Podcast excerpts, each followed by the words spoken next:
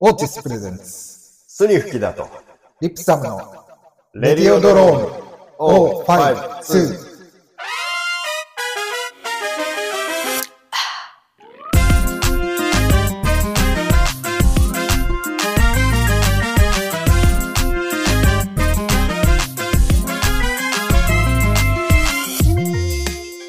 皆さん、。ピンピンピンピンピンピン。ピン。皆さん、おはようございます。おはようございます。こんにちは、こんにちは。こんばんは。こんばんは。今日は、リプサムとスニフキだです。でお送りします。よろしくお願いします。よろしくお願いします。なんすかさっきのやつ。パンパンパンパンパンパラン。なんか、あの、ジン、あ、テーマオソーンプグ。ニングテーマソングはいはい。をはい。歌おうと思ったんだけど、うん。あの、レタスっていうバンドの、はい。あの、曲になっちゃった。ああ、し知らないけどわかる、わかんないけど。うピンピンピンピンピンピン。ーんピーンうードんゥンドゥンドゥルンちょっとやめてもらってもいドいゥルンチキっていう曲なんだけど、うん。本当はどんな感じだっけ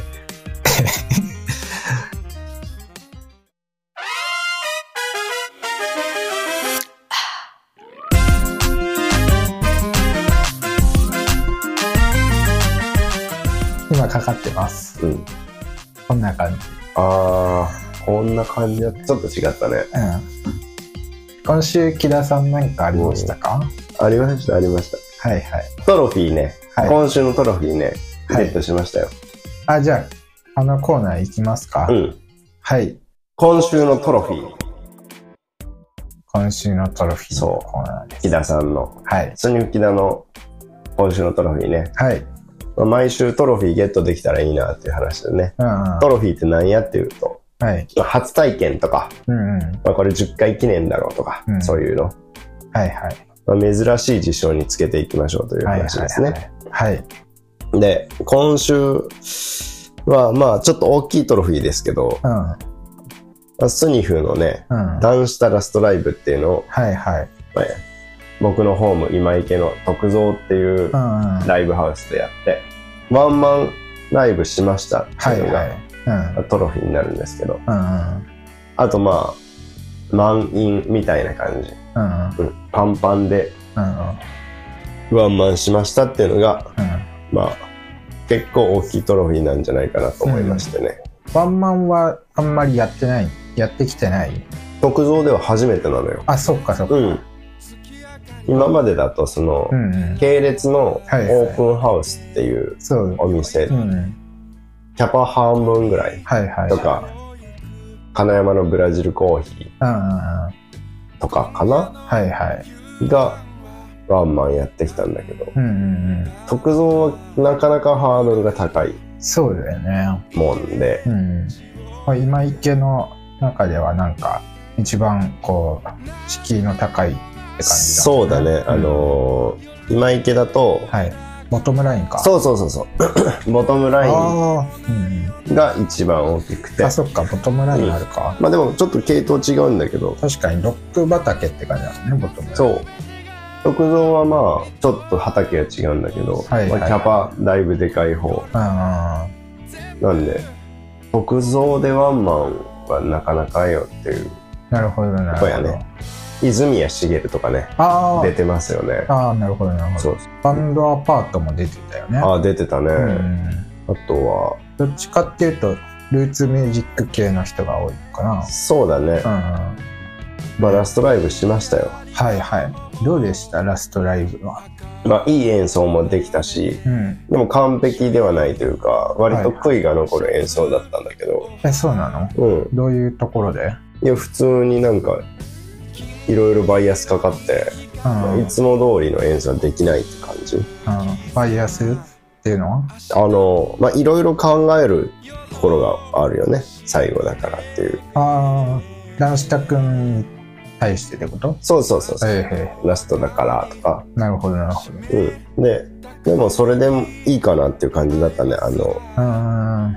それはそれで特別な演奏になるしなるほどなるほどなんかね後々聞き返してみるとねそのスライドギタはいー、木下君のスライドギターが、はねいはいまあいつもなんか明るいんだけど、うん今回はねうんうんなんか最後の方の曲でね、う泣いてたもんねスライドギターあだからピッチがねちょっとねあ泣いてるピッチだったのうんなるほどねうんあそれ出るんだね出るなんかめちゃめちゃそれわかるのよあビブラートのあの感覚とかあはいはいはい音音音の触れる幅幅とかかピッチそもそもがが微妙になんか不安定なところとかなるほどリズムの具合もねなんかちょっとねうん超元気じゃないっていう感じというか、スライドギターっていうのはスライドギターっていうのは、あのなんかあれだよね指先に瓶のうんボトルを、そうそうそえー、と指にはめてううんうんだからギターを弾くんだけど音程のう変わり目がないってやつだんねそうそうそううーんってやつ だね木下君はもうボトルネックその、えースライド奏法の名手なんだよねスライドマスターだからね、うんうんうんリピサム君の曲でもあ一曲やってるけどねそうですうん、ギターソロ弾いてもらった曲があるけど、そうん、うで俺はなんか個人的にねはい結構好きだったの今回のえー自分たちもだけうんどは一人辞めるっていうところでいはい、悔いの残らない演奏うなんて多分ないしんなんかこれですっきり終われるなってうん、はいはい、なんか変だなと思ったわけうん、やっぱり男下君がまだ残りたいなうん、残っちょっとやり残しちまったはいはい、うって思ってた方が多分ん、なるほど、うんうんいいと思ったうん、し俺らもそううなんんかめっちゃいい演奏できたからはいはい、男下君さよならあーなんです気持ちいいことうん、は別にも望んでないなるほどなるほど、うん、なんかそれは今回は今回ですそう一番いい思い出の残り方だったかなうんうんうんうんと思いましたねなるほどねうん。結構スニフはさ、その演奏ごとにさ、うこう浮き沈みというかさ、んうんなんか変化するバンドだよね、タイプのバンうん、めちゃめちゃあるよド。そのなんかまあ浮き沈みあるけど平均点をなるべくどんだけ上げれるかっていう勝負を、うん。まあ、している感じですね、でまあ代わりの新しいギターの子もうん。はい。 1曲だけお披露目して、おお、そうなんだ。うん、超いい感じでなそんいてついうは方ひろし君っていうねえあの19歳ー、の、うんうん。え、19歳うん、19歳のね、うギター3年目の子なんだけどん、マジでうん、そいつはねめっちゃいいやつでねはいはいはい。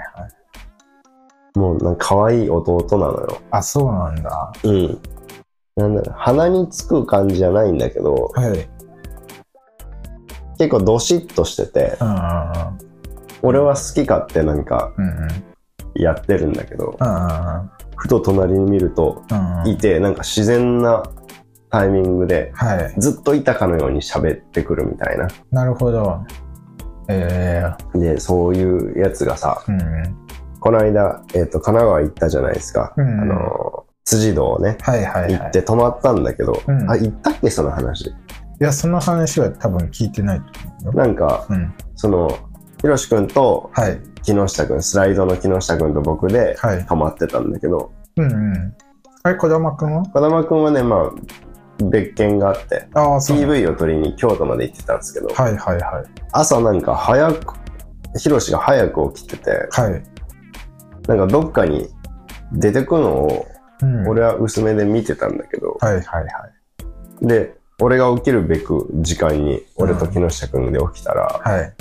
あの朝ごはんを用意しててくれてえ、すごいね。いっぱい パンいっぱいパンとえパンをいっぱいああ、はいはい。買ってきてなんか R1 でヨーグルト、はいはいはい飲むヨーグルトみたいなやつとかうん。をとかなんか飲み物買ってきてうん。用意しててくれてへえへかわい いね風邪ひいてほしくないんでとか言って R1 くれてなんかね、ういろいろ兼ね備えてるよねえへえ。弟気質なんだけど、うんそういうのってまた弟はそうとは違うじゃんなんかか、後輩感。後輩感だねはいはい。なんかめちゃめちゃお俺らのことをうんなんか好きバンドとしてうん。うんうん。好きでいてくれてるみたいであそんでその日はえーとひろしくん家まで送ってったんですけど、あ、はいはい。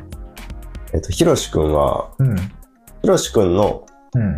実家ね送ってったんだけど、うん。その送ってった間にそのひろしくん家のドアから、はい。お母さんとはい。お姉ちゃんがええ。あのこっそりのぞ覗いてる のよ俺たちのことはい。でめちゃめちゃなんかうんキャーキャー言ってて、はいはいはい。大人気なんかっていうあ風な扱いを受けたの、あ。あ、このサインくい。ださいみたいなえ、マジでうんええ。本当にありがとうございますみたいなうんうんうん。でどうどういうことなんかっていう話をはいはい。帰りに木下君と喋ってたら、はいはい。お母さんとうん。お姉ちゃんは、うん。えっと、今池祭りの時のはい。スニフはいはいはい。しか見てないらしくてなるほど。はい。僕らスニフははい。全然お客さんいないライブもあるうし、ん。い、っぱいのお客さんの時もあるんやけうん。ど、は今池祭りの時いははもうパンパン、い。もう道が埋まるぐらいパパンパンだったの、なるほど。なるほ祭どりだったからはいはいはい。でそれだけ見てた からあのスーパースターそっうてすい。ごい人だと勘違いしててはいはいはい。 あの本当にありがとうございますみたいなえー、感じで、あ、そうなんだ。うん。っはていいう感じだったの、はなるほどねと思ってい。なるほどなるほど。じゃあ常にそうしてたらいいんだと思ってはいはいは常にパンパンだったらいいんだい。なるほどねじゃ。ないっていうのが一つ見つかったよねなるほどなるほど。え、児玉くんはいくつだっけ今。 24歳かあ、もうそんないいってるか。そうそっかそっか。じゃあもうダントツで最年少って感じなそう5歳差だよねえーよし君はなるほどなるほど。でもね度胸がしっかりしててはいはえっとワンマンの日のアンコールでい。うん、うん。出てきてもらったんだけどはい。 「あの新しいギター紹介します」って言ってうん「ひろし関口」って言ってはいはい。よ呼び込んだらはい。ハイハ イしてステージに出てくんのよはい。上手から下手までね、はいはい。ペースを早めずうん。そういうところはね、あの児玉くんとか木下くんはうん。マジでやめろってうん。言ってるけど、うん俺はめちゃめちゃいいえ、受けてた受けてないあ、受けてないんだ。 受けなんかわかんないあ、そう。爆笑でもないしよくわかんないうんごにゃごにゃごにゃごにゃって感じだけどなるほど。俺は大好きだし、うん。帰ったらうん帰って奥さんにはい。新しいギターの子はい。うん。ギターめっちゃいいけど、は良くてめっちゃ曲も良かっいはたい。けど、うん。うん。ハイハイだけマジで、あの、嫌やったって言わ れて、マジ不で、評だったんだ。誰も分かってねえなと思ったね。はいはい。でも俺はそこが好きです。なるほどねうん。あれだよね、レッチリもさ、うん。あの、メンバー30代の時に、うんジョン・フルシアンテっていうギタリストは18歳で入ってた。ああ、じゃあ一緒だねフ。ルシアンテと同じ感じだね。あうんあ。いや、面白いですよ。あの、世代がね、ちょっと違うから、ああ、そっかそっあか。の、俺らの時のはい。うまいやつとう、ん。まあそったかそっか違うよね。そっかなんか聴いてきたギタリストも違うんだろうねそう。どの辺が好きなんですかヒロシ君は、ひろしくんはね、はい、言うても新しくはない。はいはいはあの、いパッド・マルティーノが好きとか、あそうなんですねどうのって言っとったけどでもなんうかん曲、音楽としてはなんかジャズヒップホップみたいなのが好きみたいだえしじゃあちょっとフュージョン系なタイプなのかなそうなんじゃないかなプレイスタイでルもとしてはブルースもめちゃめちゃやってるんで、はいはいはいよくわかんないいろいろ好きみたいよ、俺たちの友達のうん斎藤正君ああはいはいはいはいを YouTube で知ってて、はい好きって言ってた俺が俺がつながりあると知らずに、うんうんうんうんうんベーシストだとこの人えー、あマジでこの人それすごいねう。ん YouTube 見てますみたいな言っててあその人あ、うん。あのは後輩だよっつっいはいはい。ていう話とかね一緒にジョン・メイヤーのライブ行ったもん言っね。たもんね3人でね一。緒にジョン・メイヤーのライブ行ってはい。マサ君だけ美容院そうそ行うって。たんであの、行きつけの床屋があるっつってね。ねうんで僕らであの美術館見に行ったもんうん。ねそうそうそうそう。アンディ・ウォーホルのうね、ん。で帰りもなんか軽井沢の方に帰ってたもんねあ、そうだあ ね。のお坊ちゃんだからね。 うん若くて、うんその技術がギターの技術もさ、はいはい。だいぶ変わってきてるからうん。ちょっと違うよねテクい人多いやんやっぱりどんどん増えてくかなって俺は思うんだけどやっぱさ、YouTube ネイティブだったりさ、うんそういろんな動アーカイブがもう膨大だもんね。そうだから見てる。上手くなるのめちゃめちゃ早いうん。そうだろうね。うん、だって僕らの10年でもだいぶ変わってるもんねそうだろうね。だってうん。僕が、うん。はえー、と中学校15歳ぐらいの時のい。はいに世界一だと思ってたはい。ビクター・ウッテンはい。今やもうビクター・ウッテン・チルドレンならあぬーチルドレン・チルドレンはいはい。ぐらいまであるもんね、そうか、そうかう。んそうだろうね。まあ、マーカス・ミラーとかもそうだね、うでもうそこからは技術はそのんうんうん。うん。ビクター・ウッテンの状態から、はマーカス・ミラーのところからいはい。次が重ねていくから、はいはいどんどんなんか進化しているってういうん。か、あとなんか、ジャンル的にもなんか、凝り固まってなくて、ハイブリッドな感じにもなってるだろそうだね、うね。うん。うんねまあ、インスタヒーローみたいなはいはやい。つらが出てくるわけやな、そうだよね。だからね楽しみなんですよね、うん。そういう人たちと俺やってないから確かに。てか、ギター歴3年でパッド・マルティーノ好きなんだよね。うん3年でねだいぶうまいのよあ、そうなんうだ。まいし、はいはい。なんか3ヶ月ぐらい一緒にやってるけど、うん。その間にうん、めちゃめちゃ変わってんのよ、あ、そうなんだ。うん、 19歳なんて一番油乗ってる時期だもんね。そうガツガツで。超上手くなるタイプあーということで、今週のトロフィーは、特造でワンマンするでしたはい。ということで、今週のトロフィーのコーナーは、これまでありがとうござありいがまとうごしたざい。ました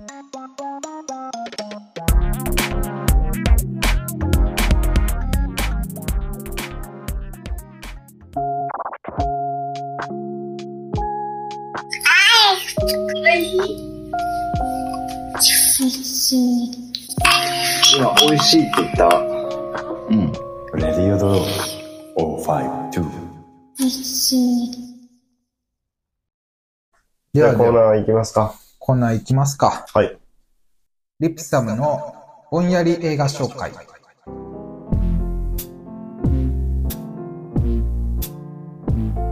でございます。よろしくお願いしますお願いします先映画見てます木田さん最近。生映画はい。 「スーパーマリオ・ザ・ムービー」かおらー進んでませんね止まった。止まってる止まって時るが止まった。もう m 1しか見 てないからねあそっかそっか今回紹介する映画は木田さんがうん多分生きてる中では絶対に通らないであろう映画を紹介しようかなと思ってい絶対見ない、はいはい今回紹介する映画はゴダールの「映画史」という映画でございます映画史という映画、ってことは、これはゴダールが作った映画ではないゴダールが作ってますゴダールによる映画史って言った方がいいかな、はいはいはいはい、これはですね1988年から98年にかけて、まあ、10年にわたって作られたビデオのあの映画になるんですけどなんであそのそのスクリーンでじゃなくてってことそうですそうかそうそうそう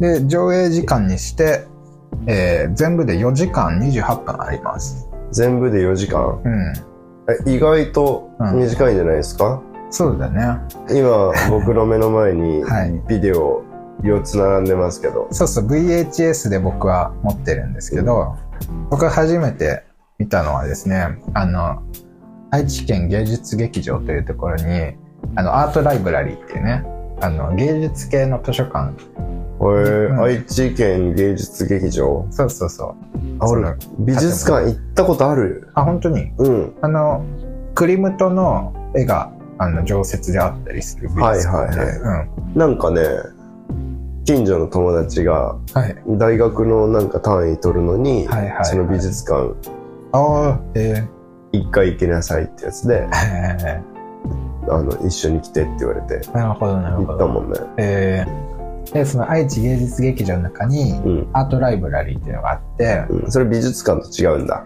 そうそう美術館の、まあ、下の階にあるんだけどああそこの下うん下クリムトの、うん、あそこめっちゃ大きな建物になってえ美術館もあればホールもあればみたいなえおう感じででアートライブラリーはその美術系とかうん音楽系とかの本とかを扱ってる図書館なんだけあど図書館ねそうそうでねクラシックの CD とかもいっぱい置いてあったりしてああ図書館って CD ありますもんねうんうんうんでねアートライブラリーはあのそこであのブースがあって聴けるようになってる、そこあでそうんの視聴室、そうそうその場で聴けるようになってておうでレコードとかも置いてあってレコードとかも聴けるようなあのものがあったりとえか、ーめちゃめちゃいいんじゃないですかそうそうそうでクラシックのね CD とかもきそこで聴いたりしたんだけどいっぱいうんで映画もいっぱい置いてあってうん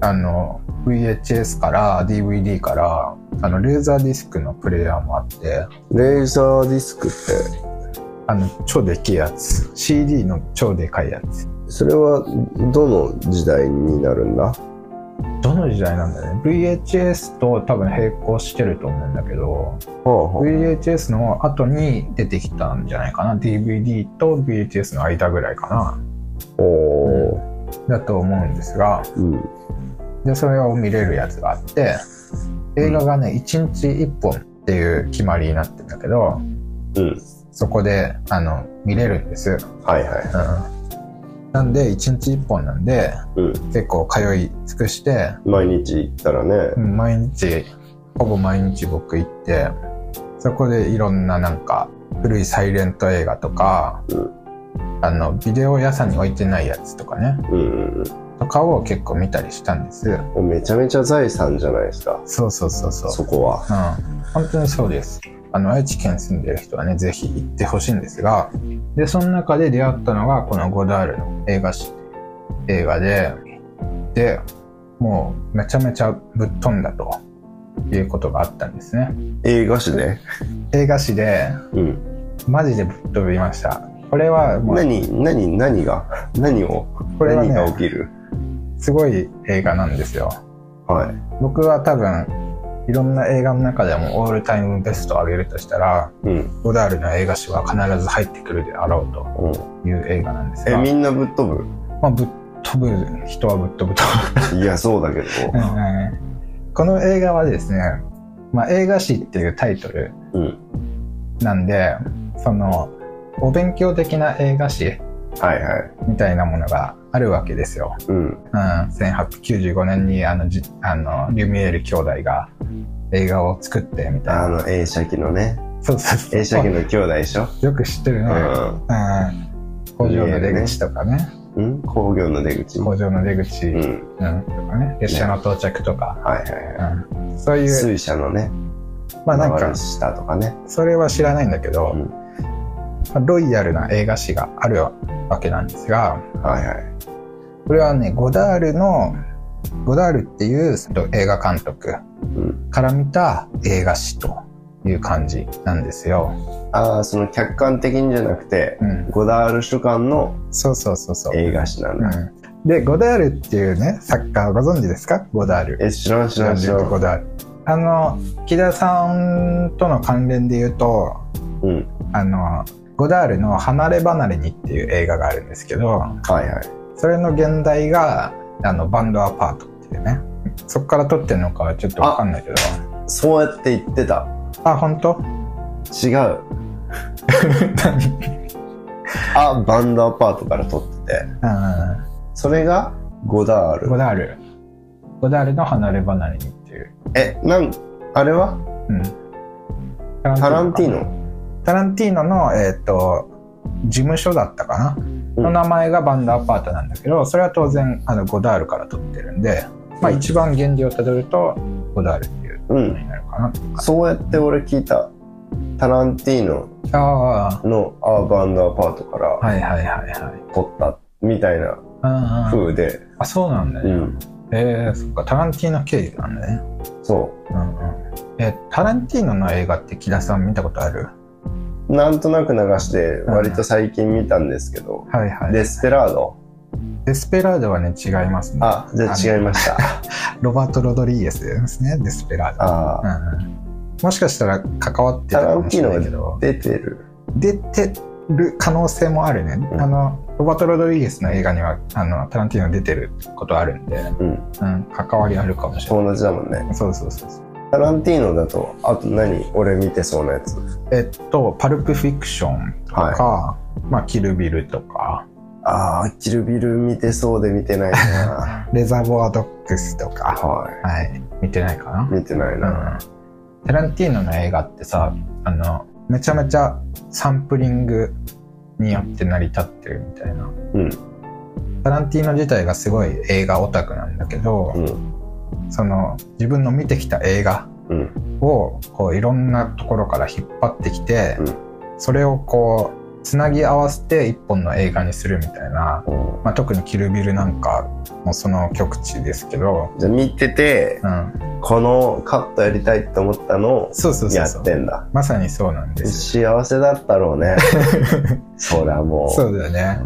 まあ、ヒップホップセンスというかね、あの、サンプリングしてチョップフリップうんの感じっていうのは、うんまさにヒップホップっぽい感じなんだけど、うんそれを一番最初にやってたのが、まあ、ゴダールをはじめとした、おうそのフランスのヌーベルバーグっていう、えー運動があったんですがでヌーベルバーグの人たちっていうのは初めてその映画ってもうその時代ビデオとかは当然ないのでうんあの上映したらもうそれっきりっていう感じだったわけだよねだから古い映画とかは見れないっていうのが、はいはい当たり前だったんだけど、その時に、えーアンリ・ラングロワという人何アンリ・ラングロワという人がいるんですけあど、うんその人が、まあ、映画コレクター映画のフィルムをコレクションしてたわけですねでその人がうんやっていたのがシネマテイクと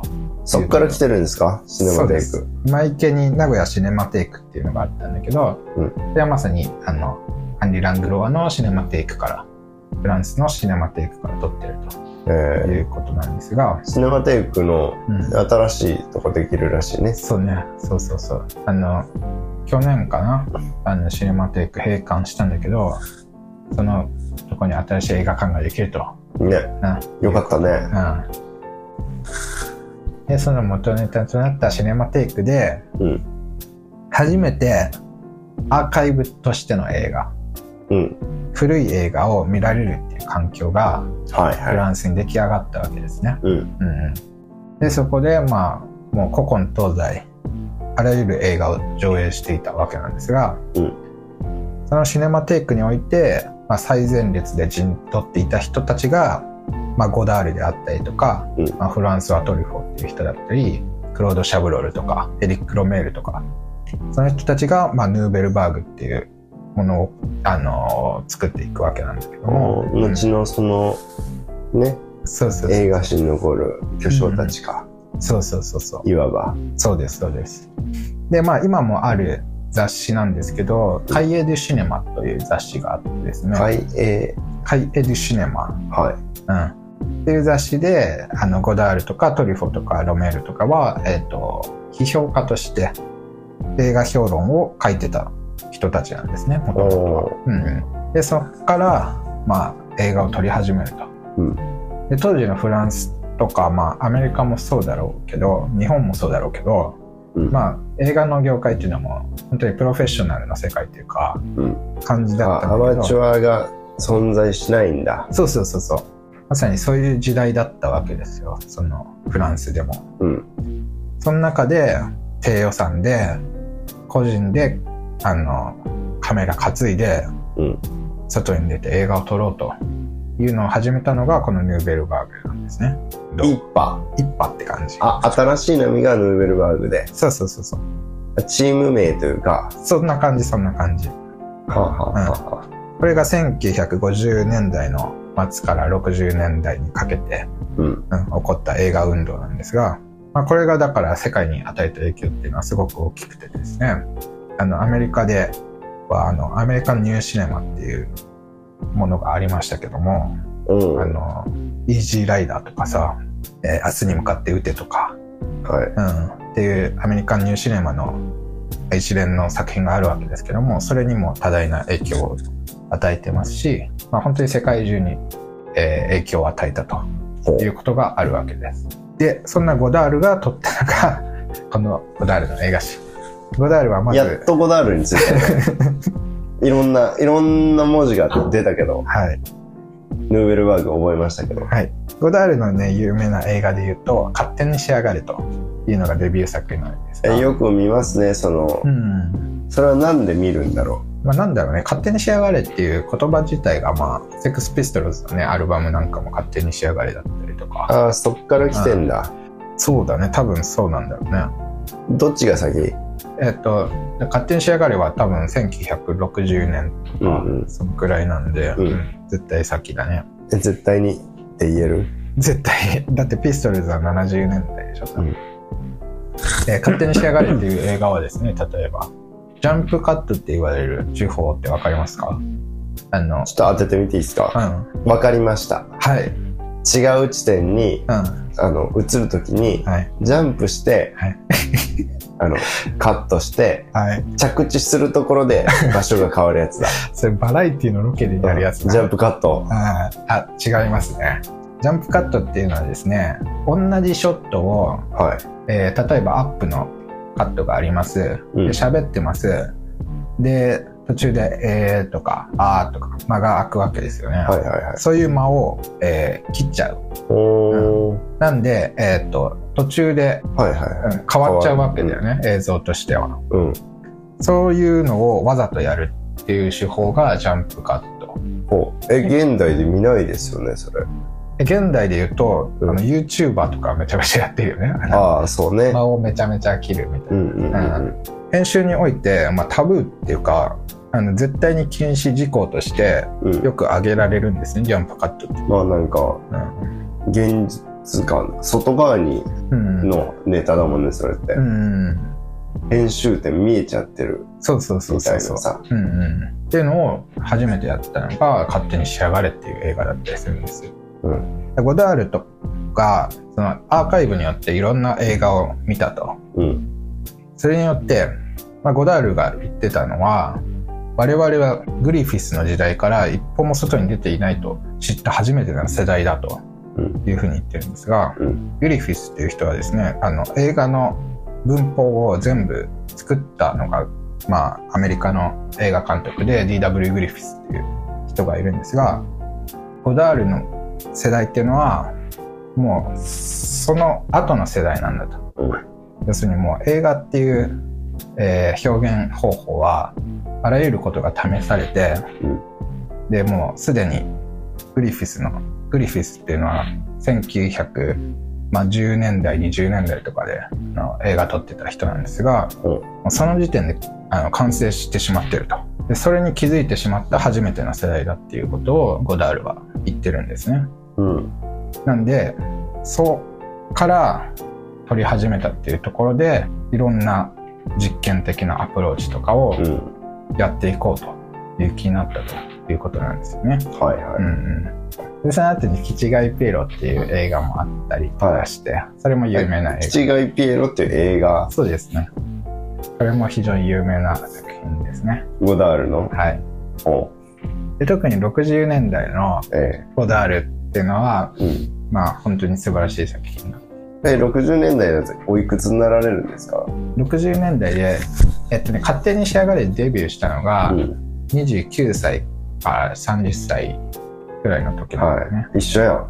そうそう今の我々ぐらいのお年に勝手に仕上がれを取って、うんなんで60年代っていうと、まあ、そのあたりだね30代うん。の時期で奥さんがその当時の奥さんがアンナ・カリーナっていう人だったんですけどその人を、えー主演に迎えて、おえー撮っーた映画っていうのは一連の映画っていうのがあってまあ、えー、キチガイピエロもそうなんですが女は女であるとか女と男のいる歩道という映画であるとか小さな兵隊という映画であるとかまあいろいろあるわけですよう覚えとるね。そういうのがあるわけなんです。アルファビルっていう映画があって。アルファビルうん。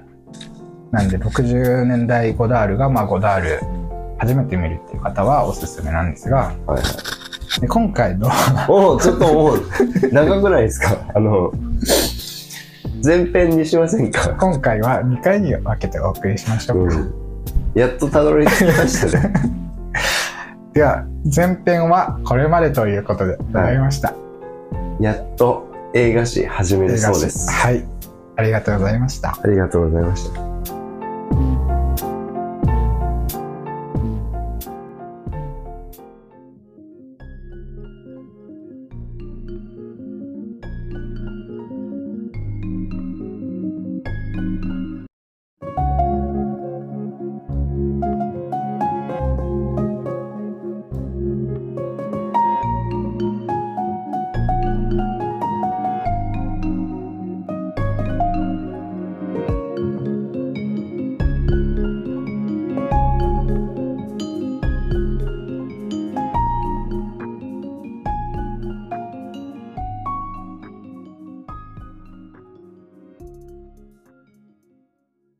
では、続いてのコーナー行きましょうか。いっちゃいましょはい。う。キラシュラン。はい。はい。キラシュランはですね、スニフキダがですね、人気コーナーですよ。毎週ね、はい。ご飯食べ歩きしてて、ええええええ美味しかったところを紹介するコーナーです。シンプル。はい、今回紹介するお店を教えてください。はい、今回はですね、はい、サラダボールですね。サラダボール。バーサラダボールです。へえ。今池にありますね。はいはいはい。え、サラダが置いてあるんですかと思うじゃないですか。はい。そういうわけでもないんですへねえ。まあ、由来は聞いたことないんですけどう、ん。まあ、バーです。えー、ジビエバーですね。ジビエ。そう。あ、えー、獣系の料理。そうです、そジうビエでっす。て。うんうんうん。前ね、あの、うんカレー屋さんはいはい。紹介したと思うんやけど、はいはいはい。そのカレー屋さんが、うん。えっ、と、出店してたのがサラダボールで、ああ、なるほどなるほそこど。のイベントに行って、そのカレー屋さんを知ったっていう話だったんだけど、はいはいはいはいはい。それの場所だもん。本家本元のジビエ屋さんだ。そうそえう。だから、えっ、と、ジビエを食いに来る人もいるし、ー、はいはい。あの、なんか美味しいワインがいっぱい置いてあるんで、はい。ナチュールワインっていうんですかナチュールワインっていうの無添加ワインっていうのかな、えなんかね、ー、うん。あるんですけど、今流行りのやつそれ、わかんない。えーずっと流行ってると思う。あそうなんだ、うんはいはい、ちょっ、とあの、綺麗なうん、奥様方がえー、好んで飲んでらっしゃるんじゃあなあいでしょうか。成城石井とかに売ってるやつだそうそう、成城石井系ね。はいはいはいそうなんです、そうなんです。なるほどなるほどなんか、ちょっとおしゃれ。おしゃ今れ池には珍しい、ちょっとおしゃれはいで、はいはい、外装が全面ガラスパンみたいな、えちょっとイケてるお店です。ー、なるほどなるほどなんでそこを紹介したかっていうとね、はいはいこの間、その、今池、こんなんでいいんじゃないかカレー選手権、お告知でよく言ってたやつだ、毎週行ってましたけど、はいそれでその、サラダボールからはい店主のガーコさん、うんうんカレー選手としてはい出場してましたけど、へえガーコさんはどんな人ガーコさんが、はえっ、と、狩猟をしてます。いえマジでそう、狩猟をして、え自分で打ってんのイノシシとか取ってる。まあ、罠でね、取ってるんだけど、そうなんだそへえう。ーまあ、買ったりし、なんていうの、うん取り寄せたりしてるのもあるけど、はいはいはい実際取ってますね。えじゃあ朝狩猟に行って いや、毎日じゃないんだけど。だから、そういうまうんうんは鹿の肉とかね、いはいやってはますね。いすごいねね本な人んかがやってるんだそう、お店とか家のお風呂ではいはいは皮、い閉めてうん、なんか皮むいたり血とか抜ねきとかしてそうやってるみたいえなー、すごいね話して、うんそうそのガーコさんがうん優勝したんですよ。カレー選手権。そう。ということで、うんうん。紹介しようかなというあー流れに至ったわけですけはいれはいども、面白いでしょ、その時点で。いやめちゃめちゃ面白いね。うん。ジビエ料理ってさ、どういうのがあるの鹿とかイノシシとか、うん。他にどういうのがあるまあなんか猿とかもあるしのな。猿、うん。猿って食うんだ。うん。ええー、そうなんだ。猿食う、猿の脳みそとか食べるよね。ええうー、ん。そうなんでだ。アナグマとかも食べてるしな。あーすごいね。あれは森久美子とかはうん人間やね。あ、そっか、うん。人間は食べちゃよくない。そっか、うん食人はないんだ。食人バーではない。はうんい。え、食人族っていう映画知ってるありそうだイね。タリア映画であるんだけど、うんあの、人が串出しになった、あの、ビジュアルでおなじみの食人いや、馴染んでないね。最近 4K リマスターが出たんだけど、うん食綺麗人にしたらより良くない。えそれはさどういう料理調理方法いや、様々ですよ。でも僕ね、全然頼まないんですよ。なのえどうなんで飲みに行ってるから。ああ、うん、うんえあ、でもなんか、お裾分けでね、いはいただいたりするんですよ。ー、いやいや鹿のうんお肉のシチューとか。うんうまいよ。えなんー、か商品でうんは食べたことない。あそうなんだ、うん。バーの要素のさ、はいはい話を聞いてよ。うんうんガーコさん、はいえー、30代中盤うん、うん、の女性。あそうなんだ結そう構若いんだねそうよ。へえ、まあ、ちょっと上ぐらいのはいはおい姉さんはいはいで狩狩猟してるでしょえうん。爆乳系だね。ー、爆乳かえー、金髪ロン毛う、んロン毛なんだうん、えー、黒いシャツ着てて、ああちょっと分厚の唇、えー、いやちょっとセクシーな感じセクシー系、えうん。セクシー強いお姉さんって感じ。ー、爆乳ロン毛黒シャツかそう、なんかさ、あの、大きい銃をはい肩にうんかけて、うんあの、セクシーな、あの 黒いさ、革の服着て、はいあの立ってるみたいなはい感じだよね。なんかそういう雑誌あるよねあるよね。はいということでですねはい。木田修蘭の途中でございますが、ん。 ねマイクトラブルでね途中からね、あの撮れてなかったので、はね、い、あの爆笑のシーン はね、幻となりましたけどそうも。ですねでズバリ、はいはい。えージビエ料理の魅力とはいや、食ったことねえんだわ、あんまり。はいというわけで今回の星を発表していただきましょうかはい。はいバーサラダボール。はい星はい二つです。二つ二つ二つ。二つですか、うん。えこれ何点満点だっけいや、満点とかない。あそそういうことじゃない。っかそっか、うん。見つけた星の数を数えてるだけ。なるほどねじゃあそのそうこのコーナーはは、い俺が、うんえっと飲食店を巡って、それね最初にうん聞いたからいい美味しかや、ったところうんの、うんはいはい。えその星2つの内訳を聞きたいんだけど内訳まあ、FIFA っていう男がいてね。うん FIFA FIFA。ワールドカップだそうそうそうそう。うんまあ、過去にサラダボールで働いてた男なんだけど、はいはいはい彼とうん徳蔵ではい、朝までワールドカップを一緒に見ました。うん、え FIFA って本名違う。あ、何なんでしょうね。あの名乗ってた、自分で名乗ってたのか、あ人が名乗ってたのかわかんないけど、はいはい FIFA 君と通ってましたね。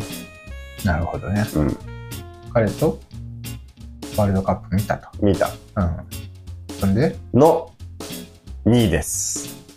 んんの2そああう。の2ね。の2。なるほど。うん。えっと、な、なんでもありだ、じゃあ。星2つな、何え、数えたでしょ今。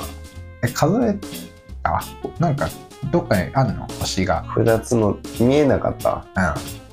え、ウォーリーを探せ的なことなの、これは。うんね。星を数えです。星、数えれた ?2 つだよ。え、星、指2つしかいらないよ。星なんてあったあった今のでしょ。話に。あ、そ FIFA の FF、う。FF。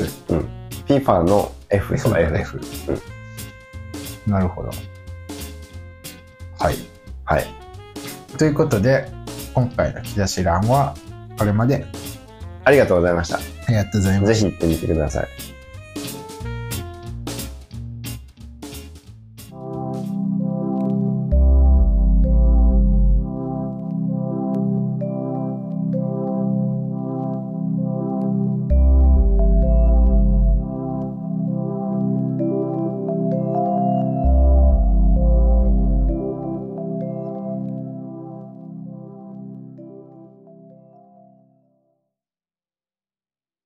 この間ね、う発見したんですよん。。ほう。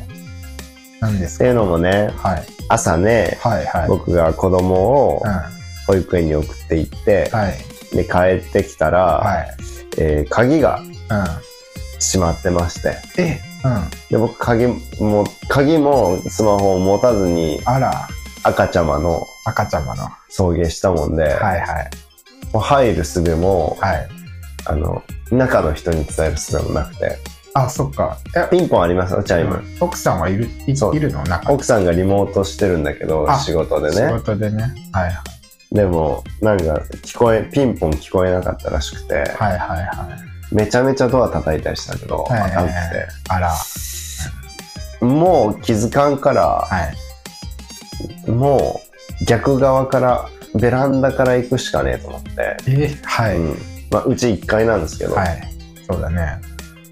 でベランダ入るのにもうん。なかなか厳しくてはい。入る余地ないんですよなぜならばその塀みたいな風にそのはいはい。植物っていうか、あ、そうだあね。のちっちゃい木のさうんなんていうのうんうん。植木が。そう植木がバーってさ、うん敷き詰められてはいはい。入る隙間ないんだよねあでももしかしたらと思ってーうん。あのよく観察してみたら、はい。えっ、と、まあ、パッと見全部あの葉っぱで緑なんですけど、はいはいはい。俺の部屋のう前だけん。葉っぱがなくて、うん。うん。はこれちょっとどうなっとんかと。いはい。だって、そのプライバシー守るためのさ、はいはい。木やんそういうことだよね一応。うんうん。